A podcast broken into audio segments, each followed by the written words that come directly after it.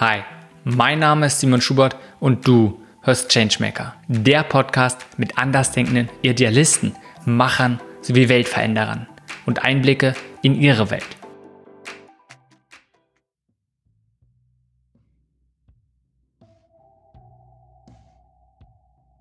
Diese Folge ist mit Odin Mühlenbein. Odin ist Intermediär bei Ashoka, dem weltweit größten Netzwerk von Sozialunternehmern. In dieser Folge sprechen wir über Odins Rolle bei Ashoka, was Ashoka eigentlich macht und natürlich viel über systemische Veränderung, wie sie passiert oder halt auch nicht passiert. Und vor allem, welche Herausforderungen Sozialunternehmern oder auch Changemaker begegnen, wenn sie systemische Veränderung bewirken wollen. Zu Beginn des Gesprächs habe ich Odin gefragt, welches Tier denn seine Arbeit am meisten repräsentiere. Und auf Anhieb hatte er eine sehr gute Antwort darauf. Vielleicht ein Eichhörnchen. Also die Idee wäre so, ich bin ja bei Ashoka als Intermediär unterwegs. Und im besten Fall, was wir tun können, ist so Ideen oder Anstöße nehmen und sie irgendwo verbuddeln und dann hoffen, dass daraus irgendwas erwächst. Ja, und da hört aber unsere Kontrolle auch auf und so ähnlich ist das bei den Eichhörnchen ja auch. Viele kleine Samen pflanzen und hoffen, dass Großes daraus wächst. Immer wieder Impulse geben. Das ist ein Bild, was mir ja sehr gefallen hat. Als nächstes wollte ich mehr über Odin erfahren. Man kann sehr viel über eine Person erfahren, nicht nur indem sie über sich spricht, sondern auch in der Art und Weise, wie sie über sich selbst spricht. Und daher habe ich Odin gebeten, mir die wesentlichen Kapitel seiner potenziellen Autobiografie zu nennen. Hm, ja, zu, zunächst mal, also ich hoffe, dass ich nie in die blöde Situation komme, äh, eine Autobiografie schreiben zu müssen. Ähm, ich hoffe, die, die schreibe ich eher über die Sozialinnovatoren, die sich in der Welt so rumtreiben, aber, aber gut, ähm, des Gedankenexperimentes willen. Ähm, ja, äh, behut, behütete äh, Kindheit im, äh, im ländlichen Raum in Nordrhein-Westfalen. Ähm, dann äh, schnell in die nächstbeste größere Stadt gezogen zum Studium. In meinem Fall war das München. Gab so eine so eine Entscheidung, ob ich äh, Jura oder Philosophie studiere. Ich habe mich an, an einem ganz speziellen äh, Philosophiestudiengang beworben und zehn zehnmal Jura und aber die haben mich halt bei der Philosophie genommen und dann bin ich jetzt Philosoph geworden. War dann auch noch ein paar Jahre in England, um, um noch weiter das äh, zu vertiefen mit Logik und Wissenschaftstheorie und so habe da auch mein, mein erstes Sozialunternehmen gegründet, war dann danach bei einer klassischen äh, Unternehmensberatung, auch so ein bisschen aus der Verlegenheit heraus, äh, dass ein, ja, also äh, beim, beim Philosophieren lernt man ja vor allen Dingen so äh, analytisches Denken und, und das klare Argumentieren, aber das bezahlt einem irgendwie keiner, außer halt diese Unternehmensberater, also war ich halt da. Und da hatte ich dann meine ersten Berührungspunkte also ich würde jetzt mal sagen, so mit echten Sozialunternehmern, also da ähm, und tatsächlich auch in diesem Programm, für das ich jetzt arbeite, ist so ein Strategieprogramm und da, da kann man äh, ja von extern auch so pro bono mitarbeiten. Und da ist mir dann irgendwann klar geworden, dass die, die paar Stunden, die ich da pro bono ähm, den, den Sozialunternehmern helfe, irgendwie äh, mir relevanter erscheinen als die 70 Stunden, die ich helfe, die Kostenstruktur bei irgendwelchen Banken zu verbessern.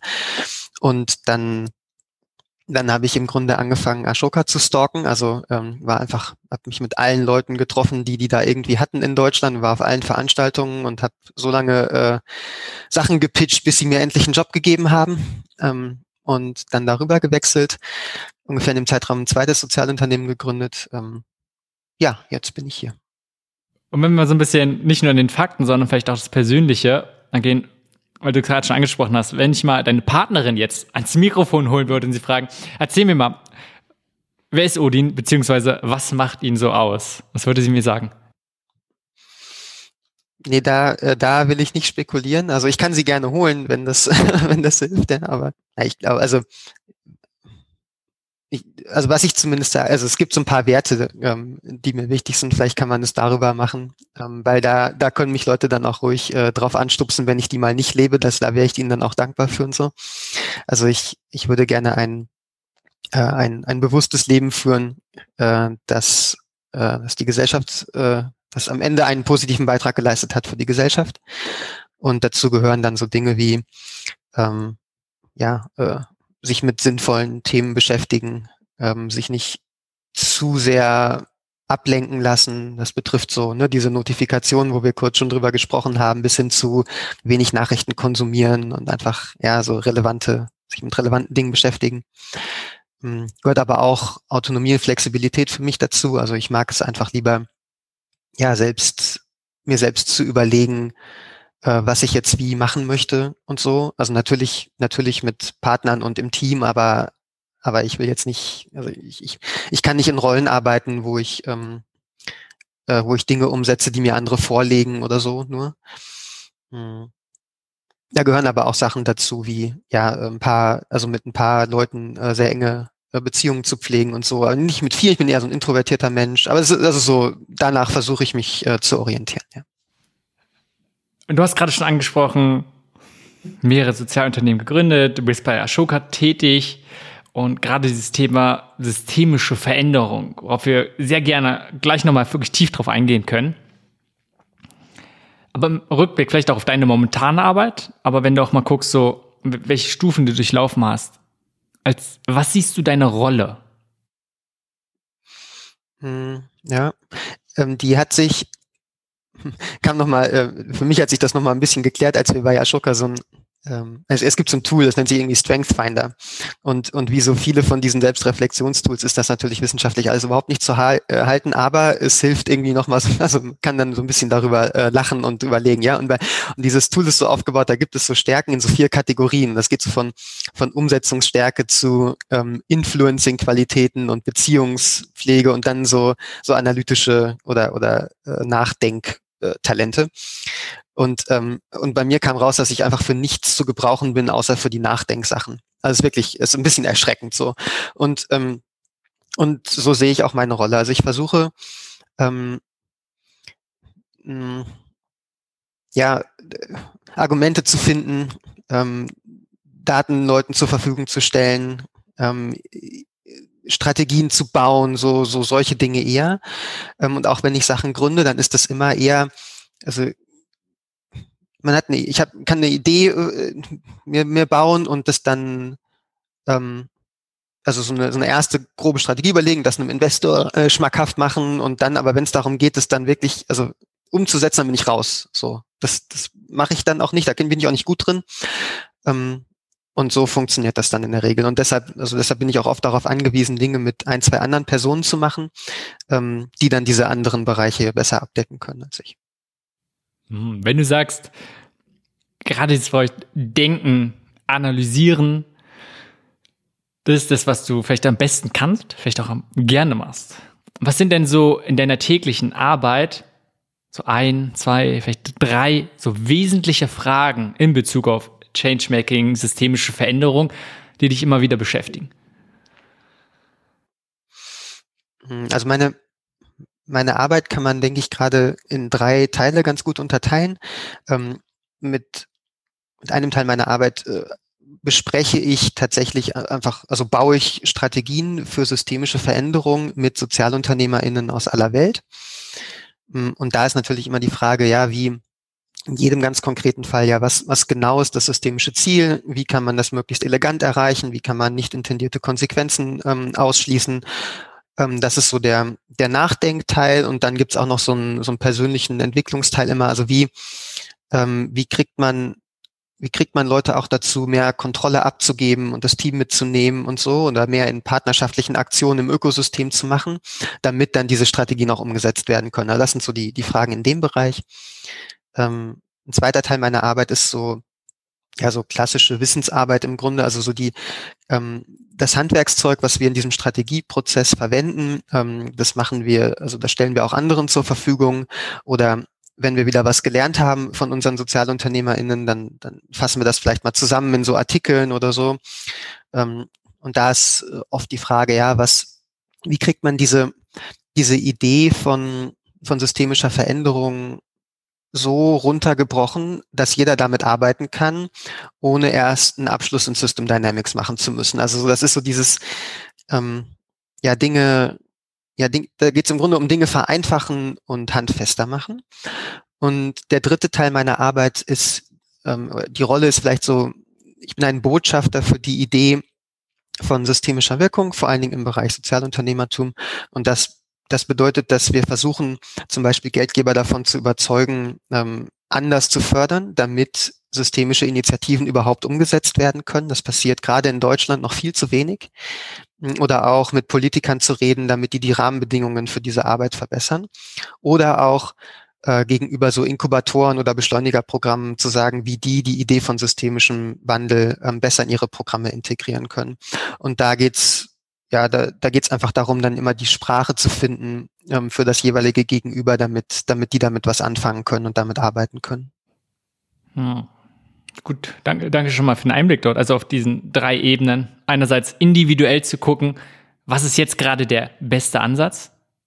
Vielleicht auch erstmal das Problem zu verstehen. Also konkret mit einzelnen ja, Initiativen, Sozialunternehmerinnen zusammenzuarbeiten. Als nächstes zu gucken, ich sag mal, die Theorie eher zugänglich zu machen, vielleicht auch erstmal überhaupt zu sammeln, dann eine Form zu bringen und jetzt drin zu schauen, wie können wir die Rahmenbedingungen generell, damit soziale Veränderung passieren kann, die besser gestalten.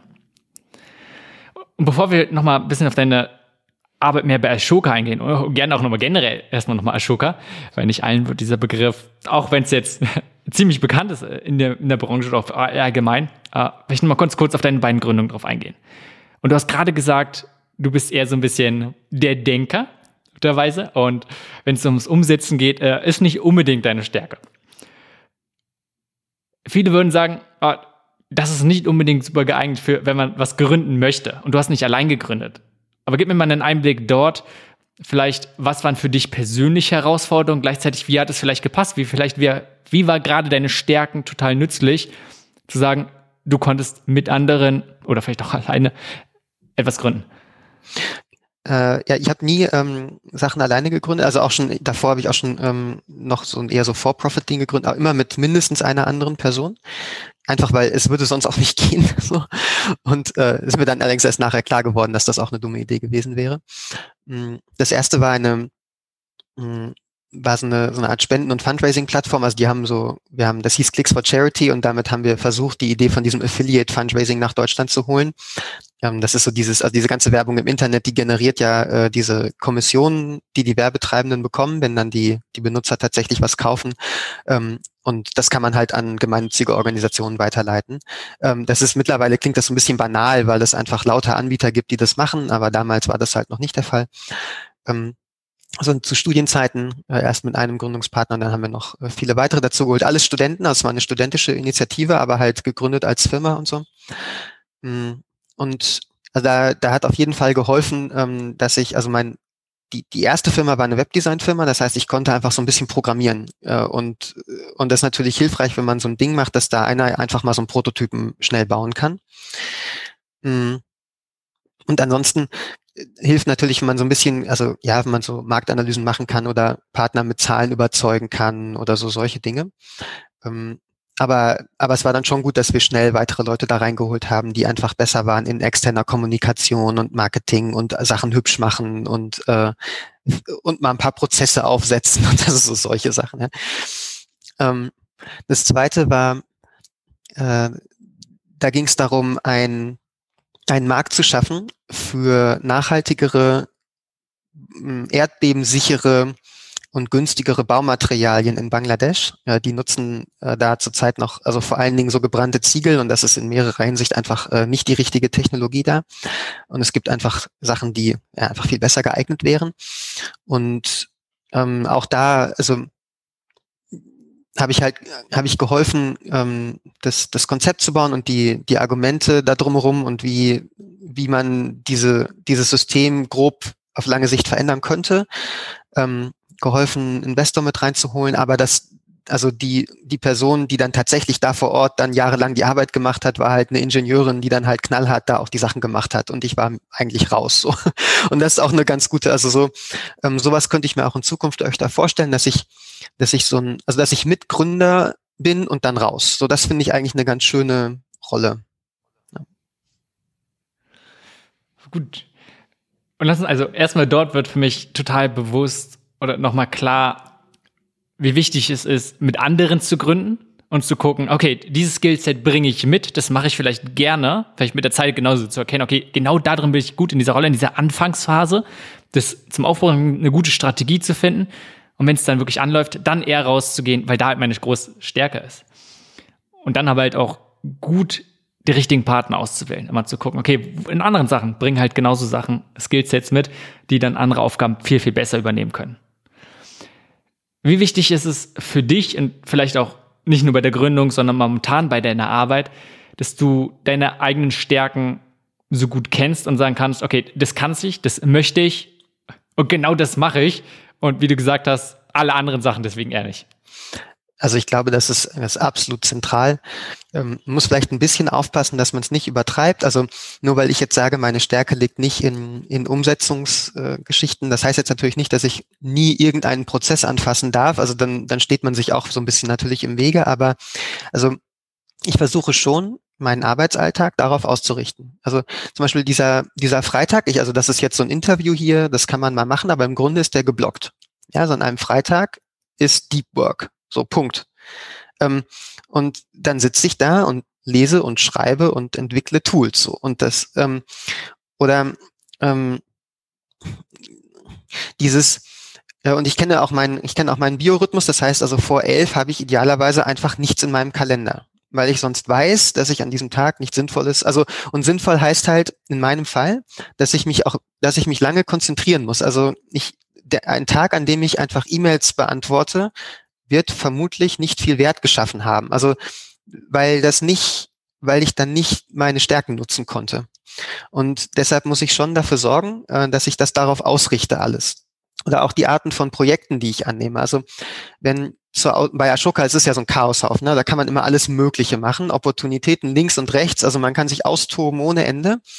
Aber es geht halt, also es ist halt begrenzt, was man machen kann am Ende des Tages. Und ähm, wie sehr ich meine Stärken nutzen kann, ist ein ganz entscheidendes Kriterium, wie ich dann auswähle. Also wenn wenn es darum geht, mit internationalen Partnern eine Studie zu schreiben, wie Regierungen ähm, systemisches Sozialunternehmertum besser fördern können, ja, machen.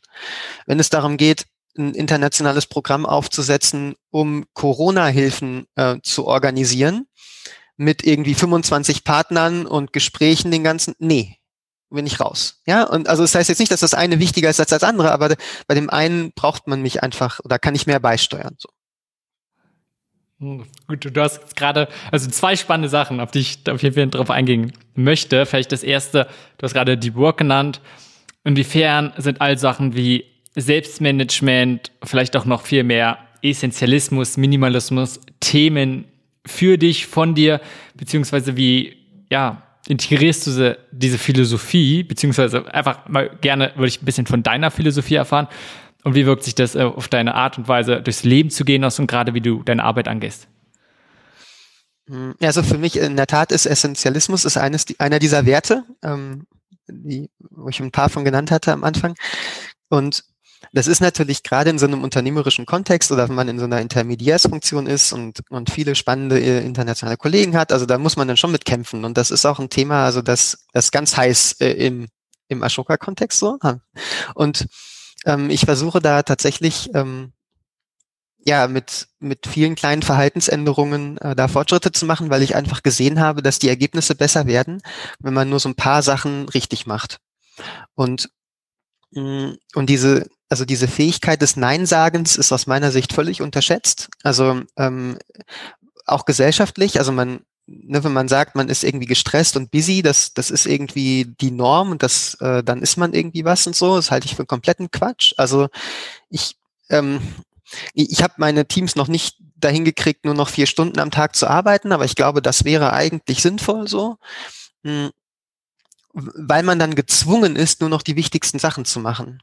Und ähm, also es ist immer so, ich, mein Indikator für mich ist immer, also wenn man abends so einschläft, dann, dann denkt man ja meistens noch so über irgendwas nach. Und wenn das, wenn das Ah, da gibt da gibt's viele Arten, wie ich mir selbst im Weg stehe. Ich glaube, also ich bin mir nicht sicher, ob das jetzt, also auch mit diesem, was, weil du meintest mit Essentialismus und, und strukturierter Herangehensweise, das kann auch ab und zu dazu beitragen, aber ich glaube, das hat eher einen, einen netto positiven Effekt. So, ähm, ich persönlich stehe mir eher im Weg, über, ähm, also ja, über die, ähm, ja, über so Beziehungsaufbaugeschichten. Äh, so, die oft, äh, die oft zentral sind, also sowohl äh, intern als auch mit externen Partnern und so. Also das, das sind eher so meine Entwicklungsfelder. Ähm, das kann, da kann dieses mit dem Strukturieren und Aussortieren manchmal mit reinspielen. Also zum Beispiel, ich glaube, es ist, es ist oft richtig, dass ich Nein zu Dingen sage. Ich glaube, es ist noch nicht optimal, wie ich immer Nein sage. Ähm, es ist, äh, es ist richtig, dass ich meinen Erfolg danach bemesse, ob die drei großen Sachen funktioniert haben, aber ähm, das hilft dann den Kollegen, die gerade eine stressige Zeit haben, vielleicht nicht unbedingt. Und wenn man das zu oft macht, dann, also, dann muss man auch irgendwie aufpassen, dass nicht die, die Last ähm, für jetzt dringende Dinge auszugleichen immer bei denselben landet und so. Also da kommen so mehrere Sachen zusammen, aber ich würde eher sagen, meine, meine Problemfelder liegen woanders. okay, danke. Bevor wir jetzt gleich mal auch tiefer in Ashoka und systemische Veränderung reingehen, nochmal, was sind Vielleicht so drei Bücher, die dich am meisten geprägt haben. Hm, jetzt kommt schon der Werbeblock. Ähm, also es gibt natürlich erstmal so, ja, so, so Einführungsdinger zu, äh, was eigentlich Sozialunternehmertum und warum sind diese Leute, die das machen, so cool und was kann das alles bringen und so. Also dieses How to Change the World oder like, die, also diese typischen äh, Sachen da. Äh, dann, äh, dann aber noch konkreter, also äh, für mich waren schon diese Systemeinführungsbücher noch relevant? Also so ein, so ein Donella Meadows Thinking in Systems oder Systems Thinking for, uh, for Social Change und so. Also so, das sind, wo einfach so diese, die Leute, die eigentlich eher aus der Systemwissenschaft kommen, mal ne, für Leute so ein bisschen die, die Basics erzählen. Und da habe ich in letzter Zeit viel rausgezogen. Und dann gibt es noch dann gibt es natürlich dann diese Sachen zur Führung, die damit einhergehen. Also ähm, um systemische Dinge zu verändern, muss man ein bisschen anders rangehen, auch als so traditionelles Projekte umsetzen ähm, Business. Und ähm, da gibt es zum Beispiel, die, also dieses Reinventing Organizations war da für uns sehr zentral, ähm, wo es darum geht, wie, ja, wie kann man ohne, ohne Chefs das Ganze im Grunde machen und ja, das ist das, im Grunde alles, was darin steht, kann man auch auf Ökosystemarbeit übertragen und das ist ja das, was wir viel machen. Gut, danke. Bin ich ein bisschen traurig, das Essentialism von Greg Das McKee steht, oh, das steht ganz dick in es äh, wird auch oft verschenkt und so, aber ähm, neben einigen anderen, die in die Richtung gehen, aber das ist jetzt, also das ist mehr so ein so ein Tool für mich, aber das ist jetzt nicht, äh, wenn, wenn ich nur drei hätte ähm, für systemisches Sozialunternehmertum, dann wäre das wahrscheinlich nicht darunter.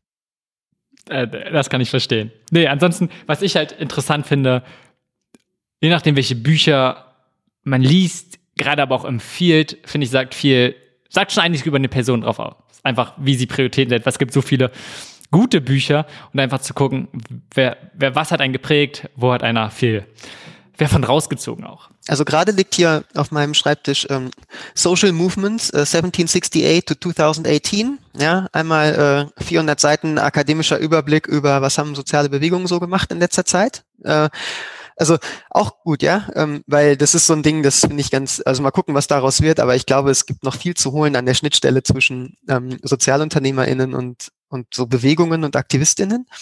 Mhm. Das ist echt interessant, wie die beiden Lager ähm, sich fast schon abstoßen und, und da irgendwie so ideologische Gräben sind, wo man doch eigentlich denken könnte, perfekt, da kann man noch gar nicht zusammenkommen so. Ähm, ja, da, da gucken wir, das gucken wir uns gerade an, was man da vielleicht noch machen könnte. Und dann gibt's natürlich auch wieder neue Bücher dafür und neue Inspirationen. Das glaube ich. Ja, me mega spannendes Feld, wo ich auch persönlich genau denke, ja, die passt perfekt zusammen und eigentlich, eigentlich müsste man sich so viel abgucken, weil die Schnittmenge sollte riesig sein. Zumindest die Ziele sollten eigentlich die gleichen sein, ganz oft. Aber lass uns mal umschwenken zu Ashoka. Wir haben schon ganz oft von Ashoka gesprochen.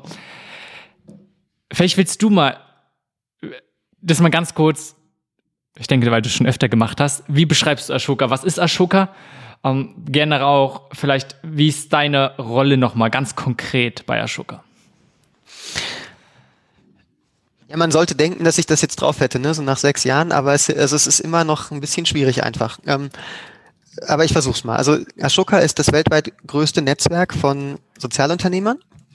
Ähm, aktuell sind, glaube ich, äh, 4000 Menschen ungefähr äh, in unserer Fellowship aus über 90 Ländern.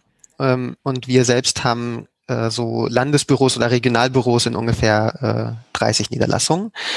Der Hauptsitz ist in ähm, in Arlington in der Nähe von Washington in den USA. Ähm, die Organisation gibt es seit 40 Jahren, ähm, angefangen in Indien und dann immer weiter ausgebreitet, bis irgendwann dann auch äh, die USA mit als letztes dazu kam. Dann, also dann ist jetzt so die Frage, was heißt das? Also ähm, im Grunde sind wir ein ja ein, ein Netzwerk für diese Leute. Das, also da steckt viel drin, aber mehr ist es dann am Ende auch nicht. Also wir wir finden diejenigen SozialunternehmerInnen, die, äh, wo wir ein, in deren neuer Idee wir ein systemveränderndes Potenzial sehen. Also wir, wir fördern nicht die Leute, die ähm, ja, den, äh, die irgendeinen Trick gefunden haben, wie man äh, Honig ein bisschen nachhaltiger produzieren kann oder so, sondern eher die, die sich dann auf die Fahne geschrieben haben, ähm, die äh, die Industriestandards im Bereich Honigproduktion zu verändern oder also so, ja. Und wenn da was ist, dann nehmen wir die auf. Mm, und dann, ähm, ja, dann passieren so hoffentlich mehrere Dinge. Und, und, und die darf ich jetzt sagen, weil äh, unsere letzten Wirkberichte auch, äh, auch, also man kann jetzt glauben, dass das tatsächlich passiert. Das erste ist, mh, mm, dass, dass man damit diesen Leuten ein, eine Identität gibt nämlich als äh, systemische Gesellschaftsgestalter, als Sozialunternehmer in diesem engeren Sinne. Und das war vor allen Dingen vor, also je weiter man zurückgeht, desto wichtiger war das im Grunde. Aber es ist immer noch heute wichtig. Also weil das sind Leute, also der, die, die fühlen sich nicht so, die machen halt so ihr Ding ähm, und, und die können das auch, also das ist ja, ne, man kann das ja, was wir hier machen, das kann man ja unseren Eltern nicht erklären. So.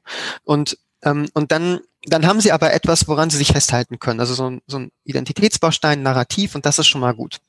Nächster Punkt, sie können lauter Leute treffen, die diese Selbstidentität auch haben. Und das ist einfach in vielen Fällen schon mal Gold wert, weil halt mh, hm, man, also die, die Sorgen von SozialunternehmerInnen sind halt einfach andere als von dem typischen Bankangestellten. So. Und, ähm, und bis man also bis man so seine Freunde und, und Verwandte dahin gekriegt hat, dass die auch nur grob verstehen, was das dauert einfach zu lange, ja. Und die sind aber dann auch selbst nicht in der Situation und können da nicht wirklich mitreden und also und einfach so diese Gruppe von Leuten zu haben, denen es ähnlich geht. Das ist dann so das nächste. Und mh, mm, und dann kommt halt dazu, weil wir halt einen gewissen Überblick haben, was so passiert auf der Welt in dem Bereich, mh, mm, können wir ab und zu das also die Umgebung verbessern, in denen diese Menschen ihre Arbeit machen. Und das heißt, also wir, wir können die Unterstützungssysteme verbessern. Also wir, wir können dafür sorgen, dass die Inkubatoren bessere Arbeit machen, dass es überhaupt mehr Inkubatoren gibt, äh, dass das an Unis gelehrt wird, hm, dass es mehr Daten gibt für den Sektor, auf den, auf die sich dann Politiker beziehen können. Wir können Vorschläge für Politiker machen, damit die äh, ja die gesetzlichen Rahmenbedingungen verändern, offener werden, die Ideen von Sozialunternehmerinnen dann selber auch zu übernehmen und zu, also wir können so überall so ein bisschen die, die Stellschrauben ähm, verbessern. Also in, ähm, das, das sieht natürlich dann in jedem Kontext ein bisschen anders aus. Ich kann vielleicht, also für, für Deutschland sind das so Dinge, ähm, da haben wir so vor zehn Jahren mal so, ein, so, so alle gefragt, ja, was sind denn, was fehlt denn so? Dann haben wir eine Liste gekriegt und dann haben wir halt angefangen. Also okay, es gibt nicht genug, ähm, es gibt nicht genug Risikokapital für, also so soziales Risikokapital versteht irgendwie keiner. Gut, dann gründen wir halt die Finanzierungsagentur für Social Entrepreneurship. Wir haben irgendwie nicht genug, ähm, nicht leicht genug Zugang zu Talenten. Ja Gott, dann gründen wir halt Talents for Good. Dieses mit dem Reporting, das ist immer so schwierig und jeder will was anderes und das ist einfach, das kostet so viel Zeit, das ist nervig. Ja, dann gründen wir halt die Social Reporting Initiative, um das mal zu standardisieren. Ja, wir haben irgendwie keine Lobbytruppe. Wir müssen mal irgendwie ein bisschen geschlossener gegenüber der Politik auftreten. Ja Gott, dann gründen wir halt das Social Entrepreneurship Netzwerk Deutschland, um besser Lobby machen zu können. Also wir, wir bauen wir, wir schließen die Lücken, die es so gibt ähm, und hoffen damit, dass es nicht nur den SozialunternehmerInnen besser geht, die wir in unserem Netzwerk haben, sondern allen. Gut, guter Punkt. also war eine ganze Menge. Und daran merkt man vielleicht erstmal auch, wie komplex die Sache an sich ist, beziehungsweise was ich sofort raushöre, wie vielfältig eure Arbeit ist was es auch wieder nicht einfach macht. Was übrigens, wer jetzt genau, vielleicht auch mal dann persönlich fragen, wie gut passt das zusammen mit diesem essentialistischen Ansatz, zu sagen, das zu identifizieren, was den größten Impact hat und nicht zu sagen, ich frage mal, habe eine große Liste und arbeite alle 100 Sachen ab, sondern zu gucken, okay, von diesen 100, von, von dieser Liste von 100 Sachen, was sind die einen, höchstens zwei Sachen, die wirklich den großen Impact hat und da tief reinzugehen. Also wie passt dieser Ansatz äh, und das beides so zusammen für dich? Naja, also, dass es viele Möglichkeiten gibt und, äh, und dass eine weltweite Truppe von 400 Menschen auch durchaus sehr unterschiedliche Dinge machen kann, das schließt ja erstmal nicht aus, äh, dass man auf einer persönlichen Ebene immer nur ein paar wenige Sachen macht. Und was man machen kann, das erhöht sich ja auch ein bisschen, wenn man so ein Team dann hat. Also äh, das, aber also es gibt schon, du hast schon recht, es gibt eine große Verzettelungsgefahr in unserem, äh, in unserem Laden und das wird auch immer wieder adressiert und immer neue Strategien versuchen dagegen zu arbeiten und immer mehr motivierte Leute, die aber noch eine coole Sache links und rechts finden, arbeiten wieder dagegen. Also das, das entspricht schon äh, der Realität, ja. Hm, was, also was wir immer, ist auch so eine Übung, die wir in den Strategieprozessen nutzen, hm, wenn man dann so ein also Sozialunternehmer sitzt dann da und man fragt dann so, welches System willst du denn jetzt verändern und wie genau und so, und dann kommen halt natürlich erstmal fünf, so, weil, weil die natürlich, die wissen ja, wie, wo die Probleme sind und die wissen, dass das nicht nur eine Ursache hat, sondern die haben in der Regel mehrere Ursachen. Ähm, und dann, dann fragen wir einfach, na gut, also mh, hm, jetzt mal so das kann man natürlich jetzt nicht in absoluten Zahlen oder so sagen, ja, aber wenn du jetzt mal die fünf Möglichkeiten nebeneinander stellst, wo, welche würdest du denn sagen, hätte die größte Auswirkung auf das Ding, was dich tatsächlich interessiert? Also wenn, wenn zum Beispiel jemand die Jugendarbeitslosigkeit runterbringen will oder die, die Wälder retten möchte oder so, ja, was rettet denn die meisten Wälder? Ähm, und dann das zweite, so relativ gegenüber den anderen, was ist denn leicht oder schwierig zu erreichen? Also wo sind denn, äh, wo sind die größten Risiken? Wie hoch ist der Aufwand? Ähm, und so. Und dann aber auch, ähm, wo, wo könnt ihr denn möglichst großen Beitrag leisten? Wo habt ihr denn Dinge, die andere nicht haben? Ähm, wo werdet ihr am ehesten gebraucht? Und am Ende fragen wir auch ganz plump, worauf hast du Bock? Also das ist einfach, äh, das, da haben wir uns so ein bisschen gesträubt, das zeigt sich einfach, das ist ein extrem relevantes Kriterium. Also weil wenn Leute an Dingen arbeiten, die auf dem Papier Sinn machen, aber wo sie einfach nicht verbrennen, dann passiert halt nichts. So. Und, und so ähnlich äh, machen wir das auch. Also wir schauen ja hier, gibt es jetzt irgendwie so fünf Baustellen, aber wir haben ja auch fünf Jahre Zeit, also wir müssen ja nicht alles gleichzeitig machen. so. Ähm, jetzt gucken wir mal, wo, äh, was ist jetzt, was, wo drückt der Schuh am ehesten und wo können wir den größten Beitrag leisten. Hm, war gut. Und vielleicht um das Thema gleich so ein anderes mit aufzumachen, nämlich systemische Veränderung. Es ist ja auch nicht oft so, du hast es absolut nicht so dargestellt, ne, aber man könnte es auch so ein bisschen interpretieren, okay, man nimmt sich jetzt so eine Liste oder man bekommt eine Liste, hey, das sind jetzt die Herausforderungen, das sind die Probleme und dann löst man die einfach ein nach dem anderen und dann ist es gelöst. Sondern so wie du gerade schon sagst, es ist halt einfach mal enorm komplex und es ist nicht, hey, das ist die eine Ursache und das fixe ich jetzt mal so schnell, und dementsprechend muss man manchmal vielleicht auch, wenn man sagt, im Großen möchte man was verändern, an mehreren Stellen ansetzen und braucht einfach dort ja verschiedene Varianten. Und gerade wenn man, das ist halt der Vorteil, so eine riesige Organisation ist, da muss man vielleicht auch verschiedene Sachen machen. Ja, vielleicht mal kurz zum Thema riesig, also weil wir, ähm, es gibt manchmal so diese weltweiten NGO-Rankings und, ähm, und wir sind gerade wieder in irgendeiner Top 10 gelandet so. Und wenn man sich dann diese Listen anguckt, ähm, so die Top 4 haben halt einfach alle mal Milliardenbudgets, ne? So, und dann kommt Ashoka. Ashoka hat ein jährliches Budget global von ungefähr 40 Millionen Dollar oder was. Ich weiß nicht ganz, aber so die Größenordnung. Wir sind einfach keine riesige Organisation. Wir, wir tun nur manchmal so. Ja, also das ähm, und das will ich nur deshalb sagen, weil ähm, also oft, wenn wir so Ökosystemarbeit machen, Leute denken, wir wir seien einfach riesig und hätten total viel Geld. Das ist, also wir müssen jedes Jahr, wir haben auch keine, also wir haben, das ist nicht wie so eine große Stiftung, ne, wo irgend, wo dann irgend so ein Ebay-Gründer ein paar Milliarden reinschmeißt und dann ist man einfach für immer durchfinanziert. Wir müssen jedes Jahr diese 40 Millionen Euro wieder, wieder uns besorgen oder Dollar oder was.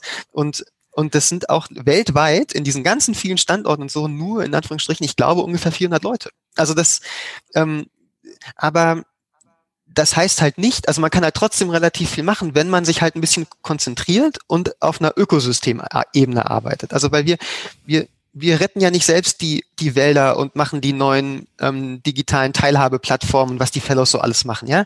Wir, wir helfen denen ja nur auf so einer Metaebene und deshalb haben wir einen schönen Hebel. Hm, voll gut. Und wenn wir schon mal so ein bisschen auch bei Missverständnissen sind oder beziehungsweise falsche Bilder, nicht nur bezogen auf Ashoka, sondern auch generell auf diesen, ich sag mal, Sektor oder generell vielleicht auch soziale Veränderungen. Was sind dort für dich einerseits so immer vielleicht die häufigsten Missverständnisse oder falsche Bilder in diesem Bereich, die kursieren? Jetzt kommt natürlich drauf an, von wem. Also ähm, deshalb, ich bleib vielleicht mal einfach bei, ähm, bei unseren eigenen Kollegen, so, ja. Und also ich glaube, ein, ein Narrativ, das, das äh, sehr gefährlich ist und wo Ashoka auch leider nicht ganz unschuldig ist, ähm, dass das immer noch existiert, ist dieses, also eine, eine Kollegin, eine sehr geschätzte, hat diesen Begriff äh, geprägt von Heropreneurship. Das, äh, die Daniela Papi Thornton. Das, äh, also so diese Idee, dass da so der, der Held mit der neuen Idee kommt, ja, und dann, ähm, dann, dann mit Cape und, äh, und rotem Handschuh das Problem einrennt, so, die, die Wand zerstört, die da vor ihm steht. Und das ist einfach, also das, das hat eh noch nie in irgendeinem Kontext gestimmt, aber für systemische Veränderungen stimmt's mal garantiert überhaupt nicht mehr. Und das ist, glaube ich, so ein Ding, da müssen wir, da müssen wir einfach von weg. Also, da, weil jede, jede Art von, also systemische Veränderung, also was ist das alles? Naja, es kann irgendwie eine Gesetzesänderung sein oder ich hatte schon den Industriestandard erwähnt oder ein neues Element in der Lehrerausbildung oder eine neue Praxis im Gesundheitssystem oder eine neue Art Unterricht zu machen oder was auch immer es ist, ja. Aber wenn ich das auf so einer, also mal mindestens auf so einer äh, ja, nationalen Ebene machen will, dann, dann mache ich das nicht als einzelner Held im Cape. So, ja, da mache ich Koalitionen und dann, da stupse ich ein paar Leute an und dann gucke ich wieder, was die machen und dann, also ein ganz anderes Verständnis von, von Changemaker und Leadership und so. Äh, das ist, das ist so das eine. Ähm, dann, mh, hm, dann gibt's so immer noch diese Idee und das, äh, also für Ashoka muss man vielleicht mal sagen, also Sozialunternehmertum für uns hieß ja, also heißt seit 40 Jahren systemisches Sozialunternehmertum. Also wenn wir Fellows auswählen, und zwar ab dem ersten, den wir ausgewählt haben, haben wir geguckt, hat das, was diese Person da tut, das Potenzial, ne, diese, diese Veränderung herbeizuführen, also die, diese Lehrerausbildung oder so, was es dann halt ist. Und, und wie viele Schulen der gemanagt hat, diese Person, das ist uns einfach egal. So. Und dann ist aber was passiert, also weil dieses Wort Entrepreneurship also dann dachten Leute, ah, das kenne ich doch. Ne? Entrepreneurship ist dieses, Leute gründen was und verdienen dann Geld.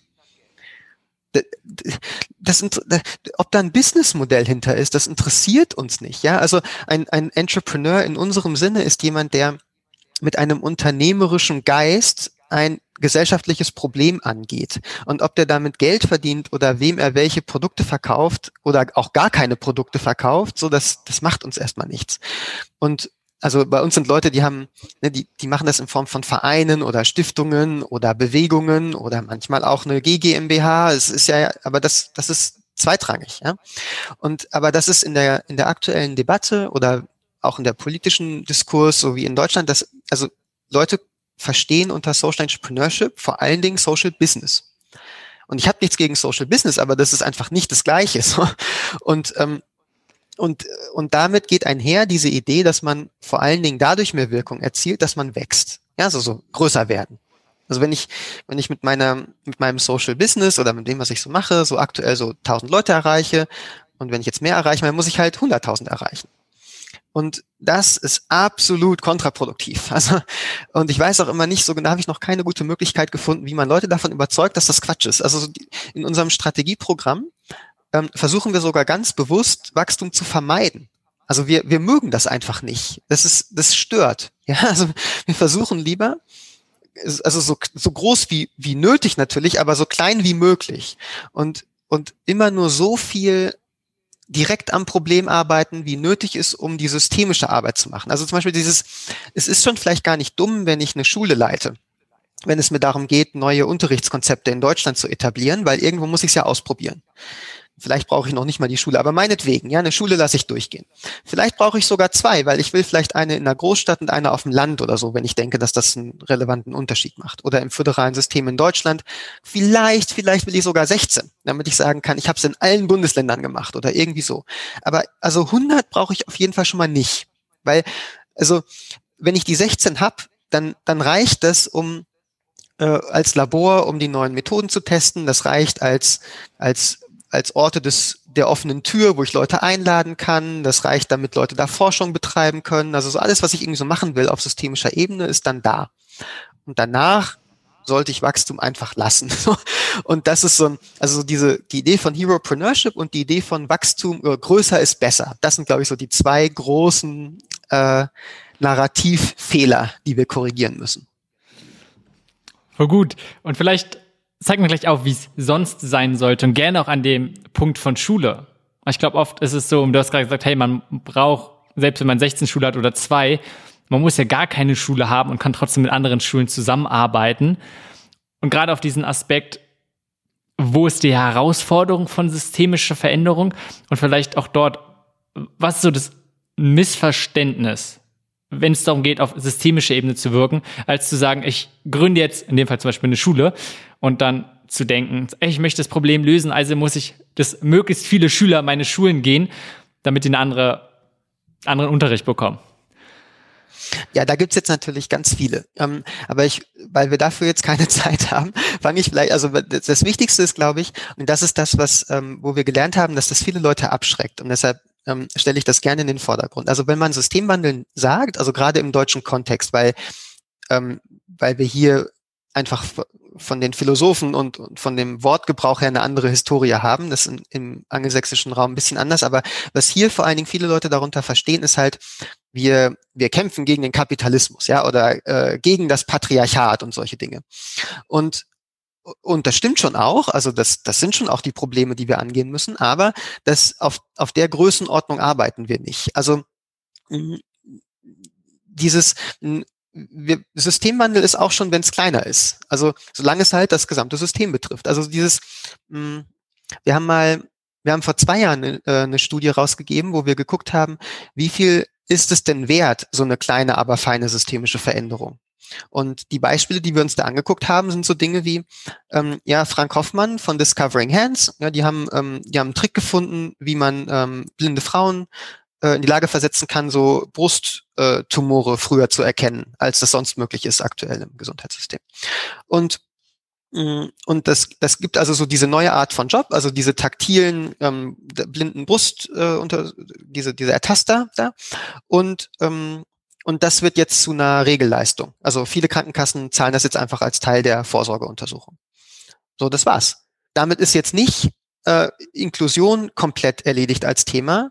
Äh, und der Kapitalismus ist auch noch nicht in den Grundfesten erschüttert. Aber wir haben jetzt halt, also diese kleine Veränderung ähm, bringt der Gesellschaft irgendwas zwischen 80 und 160 Millionen Euro jedes Jahr. Also inklusive aller Kosten für die Behandlung, die Trainings, also alles schon mit eingerechnet. Ähm, und das zeigt einfach, also und das, also ne, das ist nur eine, eine winzig kleine neue Praxis in einem Unterbereich des Gesundheitssystems. Und aber trotzdem, das ist ein, das ist einfach so wertvoll. Und, und Frank, ich hatte ihn mal auf irgendeiner Podiumsdiskussion gefragt, ich weiß nicht mehr ganz genau, irgendwie was 12, 15 Mitarbeiter oder sowas. So, das, ja, das ist die Kraft von systemischen Ansätzen. Wenn du mit 12 bis 15 Mitarbeitern mit so ein paar Jahren Arbeit dann für immer der Gesellschaft 80 bis 160 Millionen Euro pro Jahr sparst. So, und das, äh, und, und das hat aber natürlich trotzdem einen gewissen Wert. Ähm, also das zahlt ja ein, das ist nicht nur, das bleibt ja nicht bei den 80 bis 160 Millionen. Das, das zahlt ja auch ein auf das Bild, was wir von Menschen mit Behinderungen haben. Weil, also, weil einfach, also wenn alle Frauen äh, in, in so einem 15 bis 20 Jahresfenster ihres Lebens einmal im Jahr die Erfahrung machen, dass sie eine möglicherweise lebensrettende Intervention von einer Expertin bekommen, die halt zufällig auch blind ist, dann denke ich natürlich anders über Menschen mit Behinderung nach. So, also das heißt, diese, diese kleinen Veränderungen, diese kleine neue Praxis, diese, dieser neue Job, diese neue Leistung, die von den Krankenkassen bezahlt wird, die hat halt daneben auch noch einen gewissen Beitrag dazu, wie wir über Menschen nachdenken und, und wie wir unsere Gesellschaft so insgesamt bauen wollen und so. Also deshalb, das schließt sich nicht aus, aber ich glaube, das größte Missverständnis ist, wir, ja, ähm, wir, wir müssen an den ganz, ganz großen Rädern so ganz direkt drehen. Das ist gar nicht nötig. Hm. Und wenn man das mal so hört und vielleicht auch das erste Mal so mit systemischer Veränderung generell System Dynamics hast du schon angesprochen, also dieses, diese Wirkweise, wenn man das mal so begreift und denkt, äh, klar, klar, äh, warum sollte nicht jeder auf dieser Ebene wirken und klar möchte ich und auf einmal so ganz groß. Äh, das wäre schlimm. Fängt man also wenn ich kurz unter, also da, das sollten wir auf gar keinen Fall tun. Also ich weiß immer nicht genau, wie die, wie das richtige Verhältnis ist, aber ich würde mal so tippen. Ähm, also jetzt mal so, ne, wenn man alle, allen Fokus und alle Ressourcen, die wir im Sozialsektor so haben, aufteilen müsste, würde ich sagen, also so 95 Prozent mindestens komplett traditionell Direct Service, nicht systemisch, bitte. Weil, also man muss sich ja nur mal vorstellen, was das hieße. Also ähm, sollen jetzt irgendwie 20 Prozent aller Ärzte das Gesundheitssystem verändern? Ja, das wäre blöd, weil irgendwer muss schon noch Diagnosen machen und, äh, und Behandlungen durchführen und so. Äh, mein, also unser Punkt ist eher, ähm, vielleicht sollte der Anteil der Leute, die systemisch arbeiten, so von, von 0,5 auf 2 Prozent wachsen. So, das wäre gut. Und alles, was darüber hinausgeht, bin ich mir schon nicht mehr so sicher und ab 5 Prozent wäre ich sehr vorsichtig. Mega guter Punkt. Auch, dass sich nicht jeder beschäftigt. Worauf ich noch so ein bisschen hinaus wollte, wenn jemand sich als Social Entrepreneur sieht, in der Hinsicht was gründen möchte oder auch muss ja nicht immer gleich was gründen sein, zumindest was angeht, und sagt, er hat ein Problem erkannt, hat vielleicht wie davor so, ich sag mal, ein bisschen direkte Art und Weise das Problem eher angegangen und dann sagen, okay, wie, wie kann ich es auf systemischer Ebene angehen? Und wenn man es dann probiert anzugehen, dann merkt man oft, wow, es ist nicht so einfach. Was sind dort die größten Herausforderungen, vielleicht auch Fehler, die du siehst? Und gar nicht jetzt mal im Sinne von Missverständnissen, sondern selbst wenn man sich tief reinarbeitet und wirklich mal vielleicht auch gerne mit euch zusammenarbeitet, ist es ja nicht so, okay, lass uns das mal schnell analysieren, lass uns mal eine Strategie machen und dann haben wir es verändert. Also vielleicht nur zu dem Strategieteil, also der kann schon helfen. Ähm, wir sagen immer, es braucht so also eine, eine simple Art, das runterzubrechen. Es braucht so drei Qualitäten, die helfen. Ähm, und es gibt noch viele, viele andere, die nötig sind und hilfreich sind, aber, aber ohne die drei wird es, glaube ich, schwierig. So, so viel kann man, denke ich, sagen. Das eine ist, ähm, ist ja systemisches Denken. Und das ist so dieser, ne, man muss sich mal die Systeme auch ein bisschen angucken und mit Leuten reden und vielleicht die auch mal aufmalen und so solche Geschichten. Ähm, ich muss ein bisschen wegkommen von diesem, ähm, da wurde der Wald gefällt, also pflanze ich da jetzt neue Bäume hin. So, also so, man muss so ein bisschen zurücktreten und mal die systemischen Ursachen sich angucken. Das gehört schon dazu, aber es ist nicht der wichtigste Teil und es ist auf jeden Fall nicht der schwerste. Also das kriegt man alles relativ schnell sich angeeignet. Hm, zumal man ja auch kein Experte in Systemtools oder so sein muss. Die kriegt man ja, die holt man sich dann dazu, wenn es nötig ist. Ja?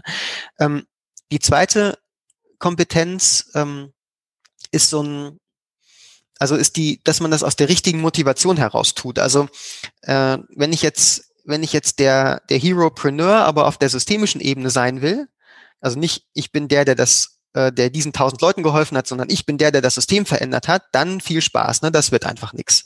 Und dann, also man muss, muss sich mit, mit diesen mit diesen Menschen, die von einem Problem betroffen sind, ähm, also man muss wirklich den Wunsch haben, dass die nicht mehr so viel straucheln müssen da. Oder man muss, man muss, es muss einem um die Gesundheit dieses Systems gehen, was man da verbessern möchte, oder die Resilienz oder die Innovationsfähigkeit oder was es auch immer sein mag.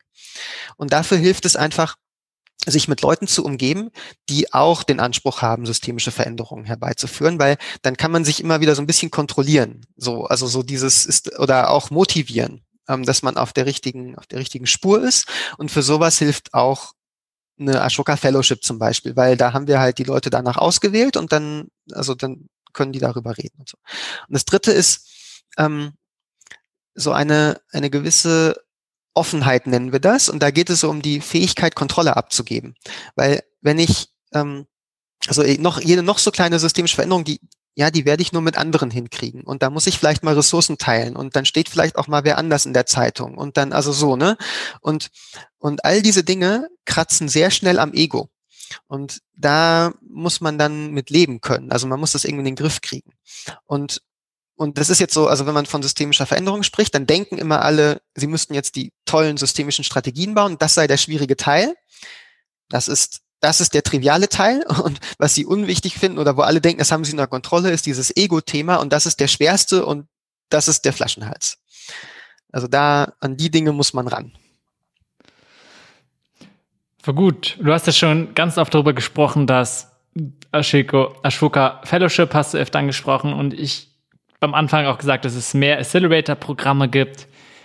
Und inzwischen gibt es auch jede Menge. Im Entrepreneurship-Bereich natürlich viel, viel mehr, aber auch im sozialen Bereich gibt es immer einige. Und dann ist da nochmal ein Impact habt und eine andere Sache, die so verspringt.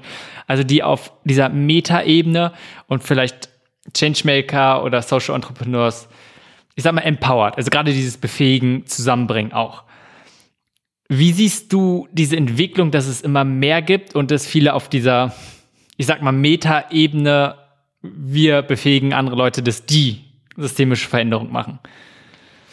Ähm, also, dass es da mehr gibt, also da habe ich erstmal, irgendwann wird das zum Problem, ja, das stimmt schon. Aber da an dem Punkt sind wir, glaube ich, noch nicht. Also ähm, unser, unser Sektor muss schon noch, muss schon noch ein bisschen wachsen. Also da, da gibt es einfach zu viele, zu offensichtliche äh, Dinge und Interventionen, die noch nicht gemacht werden, einfach weil wir nicht genug Leute haben. Also das, ähm, da würde ich mir erstmal noch keine Sorgen machen. Hm, mein Punkt wäre eher, ich würde mal kritisch fragen, äh, diese ganzen Programme, die es da gibt, sind die denn auf systemische Wirkung ausgerichtet? Also, und das müssen sie natürlich auch nicht alle sein, aber also ich glaube, das, da sind wir noch lange nicht. Okay, so gut. Und wenn es darum geht, vielleicht die Branche generell mal einen kritischen Blick darauf zu geben. Und du hast gerade gesagt, es gibt viele offensichtliche Sachen, die es noch nicht gibt. Was würdest du dir für Arten von Organisationen vielleicht mehr sehen oder beziehungsweise was verschiedene Organisationen, können auch Individuen sein, welches Handeln würdest du gerne mehr sehen?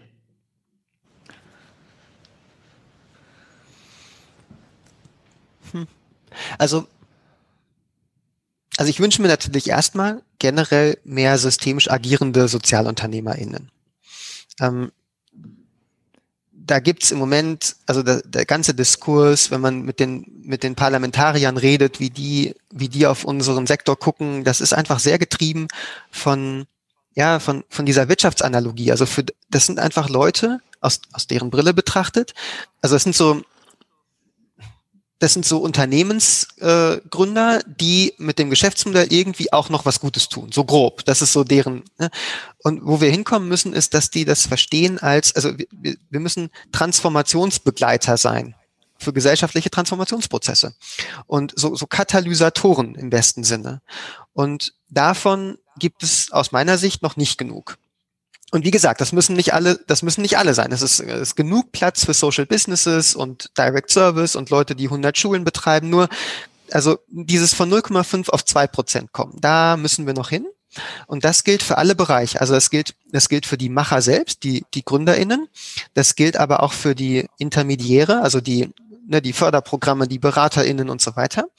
Und äh, im Speziellen gilt das auch für die Geldgeber und die Politik.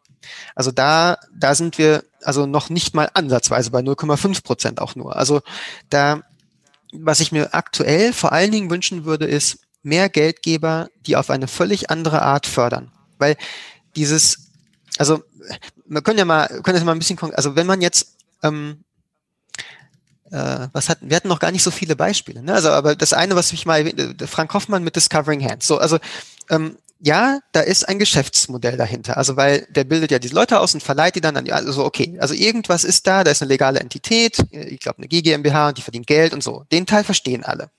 Für den Teil gibt's auch Geld, für den Teil gibt's auch Sozialinvestitionen, der kann sogar nach andere europäische Länder expandieren jetzt, weil er das finanziert kriegt. So, da, so.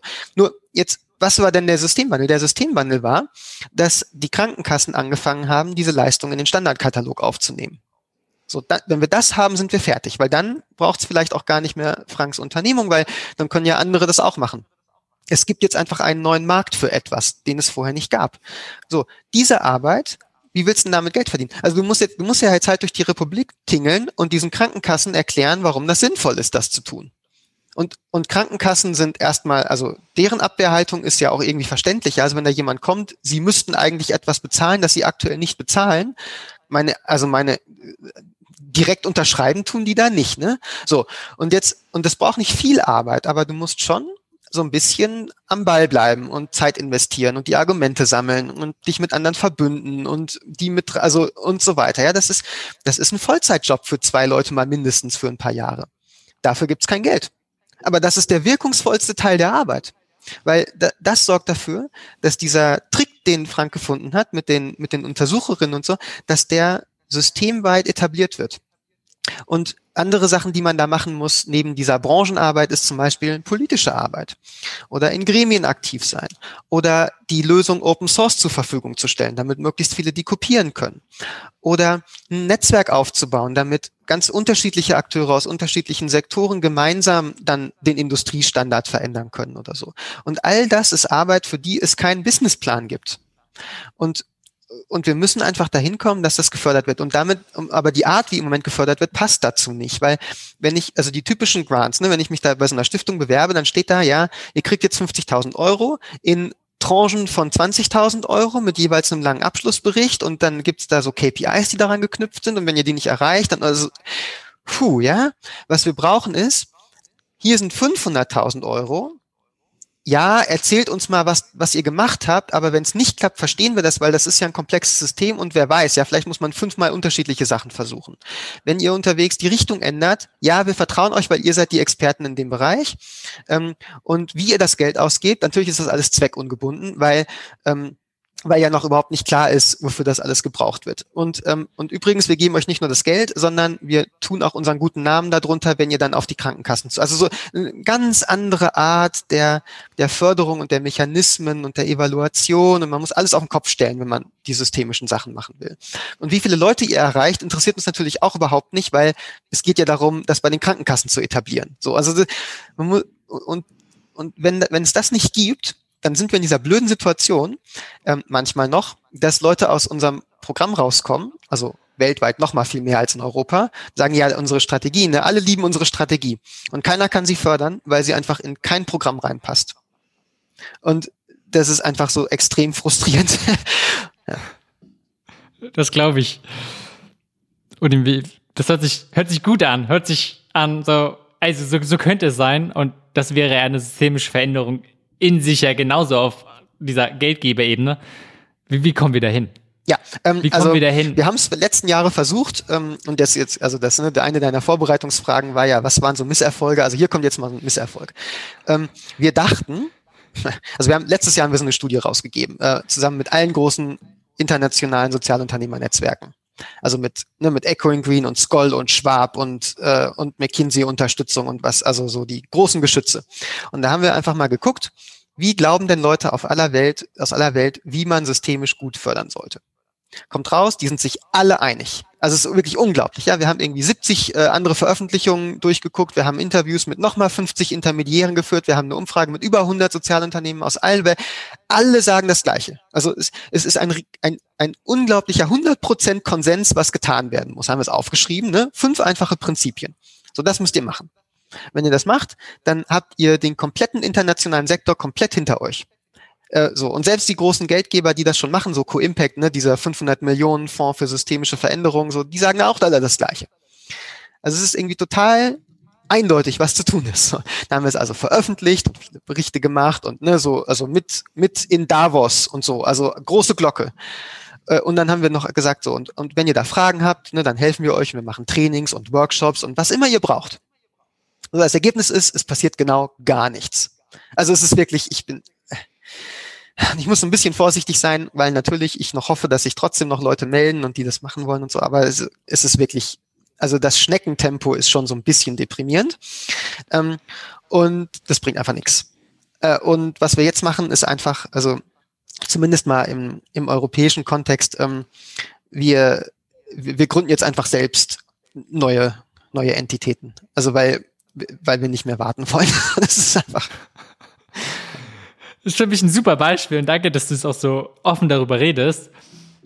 Weil ich kann mir vorstellen, genau das kannst du auf ganz viele andere Bereiche übertragen. Nehmen wir mal das Riesenthema Klimawandel. Wenn du mal fragst, ja, fast alle, okay, warte, auch da muss man heutzutage ein bisschen vorsichtig sein, dass nicht alle, aber sehr, sehr viele sagen, ey, ja, es ist keine gute Entwicklung und ja, äh, wir wollen was dagegen tun und eigentlich, ey, ja, wir wissen ziemlich genau, was wir tun können. Wir haben die Möglichkeit, wir haben die Technologie und wir wissen sogar ganz genau, dass ziemlich viele schlechte Sachen passieren, wenn wir sie nicht tun.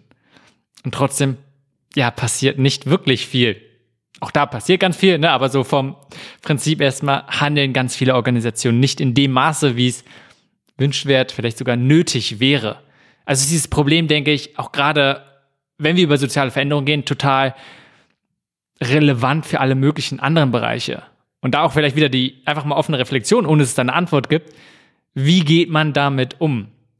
Und ihr geht jetzt den Schritt, sagen, okay, ihr gründet eigene Entitäten in dem Sinne von vielleicht einfach mal der Vorreiter sein.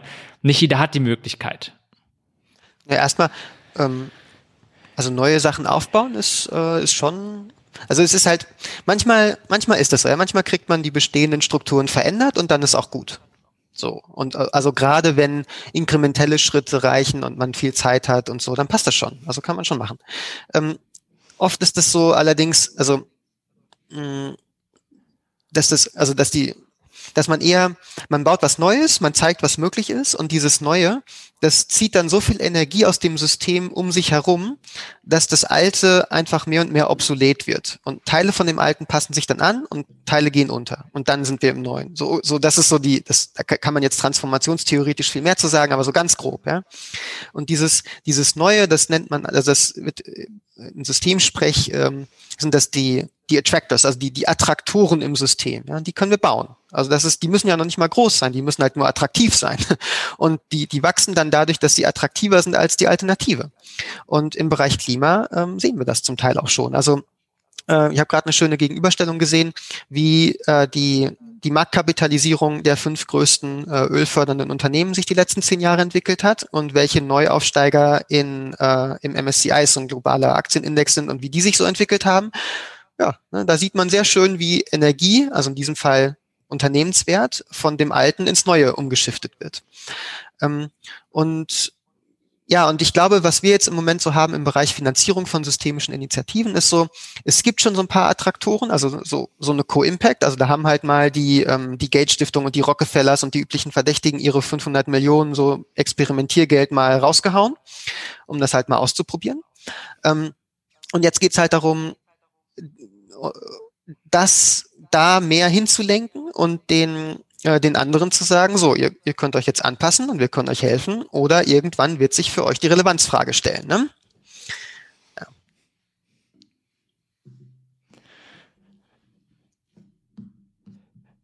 Ach, dort überlege ich jetzt gerade, was, wie geht ein Einzelner damit um? Es sind mega spannende Sachen auf ich sag mal so, theoretischer, analytischer Ebene.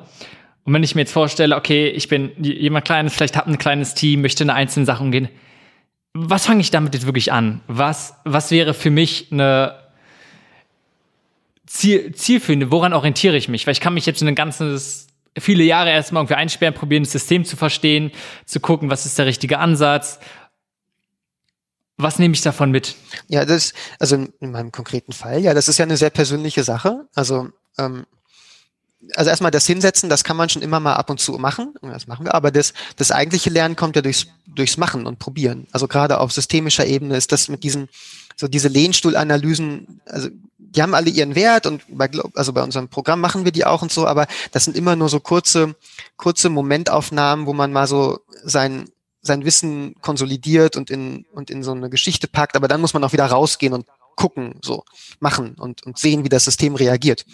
Und dieses, ne, wir machen jetzt mal die große Konsensstudie und dann reden wir mal, also, und das haben wir ja gemacht und dann ist halt die Reaktion, das bringt halt nichts. So, okay. Muss man sich jetzt halt wieder hinstellen und sagen, was, was machen wir jetzt? So, wir wissen, wie diese Transformationsprozesse ganz, ganz grob ablaufen. Wir haben jetzt gesehen, ähm, den, den Konsens explizit zu machen und auf internationale Vorreiter zu verweisen, das bringt's noch nicht. Vielleicht müssen wir so eine Art, so eine Art Mini-Attraktor für den deutschen Bereich bauen. Weil sich vielleicht die Leute hier noch nicht so mit Co-Impact identifizieren können. Ja, dann kommt dann halt, ja, dass der Gates das machen kann, aber hier ist ja alles ganz anders oder irgendwie so, ne? Na gut, dann machen wir halt einen etwas nahbareren Vergleichspunkt, so.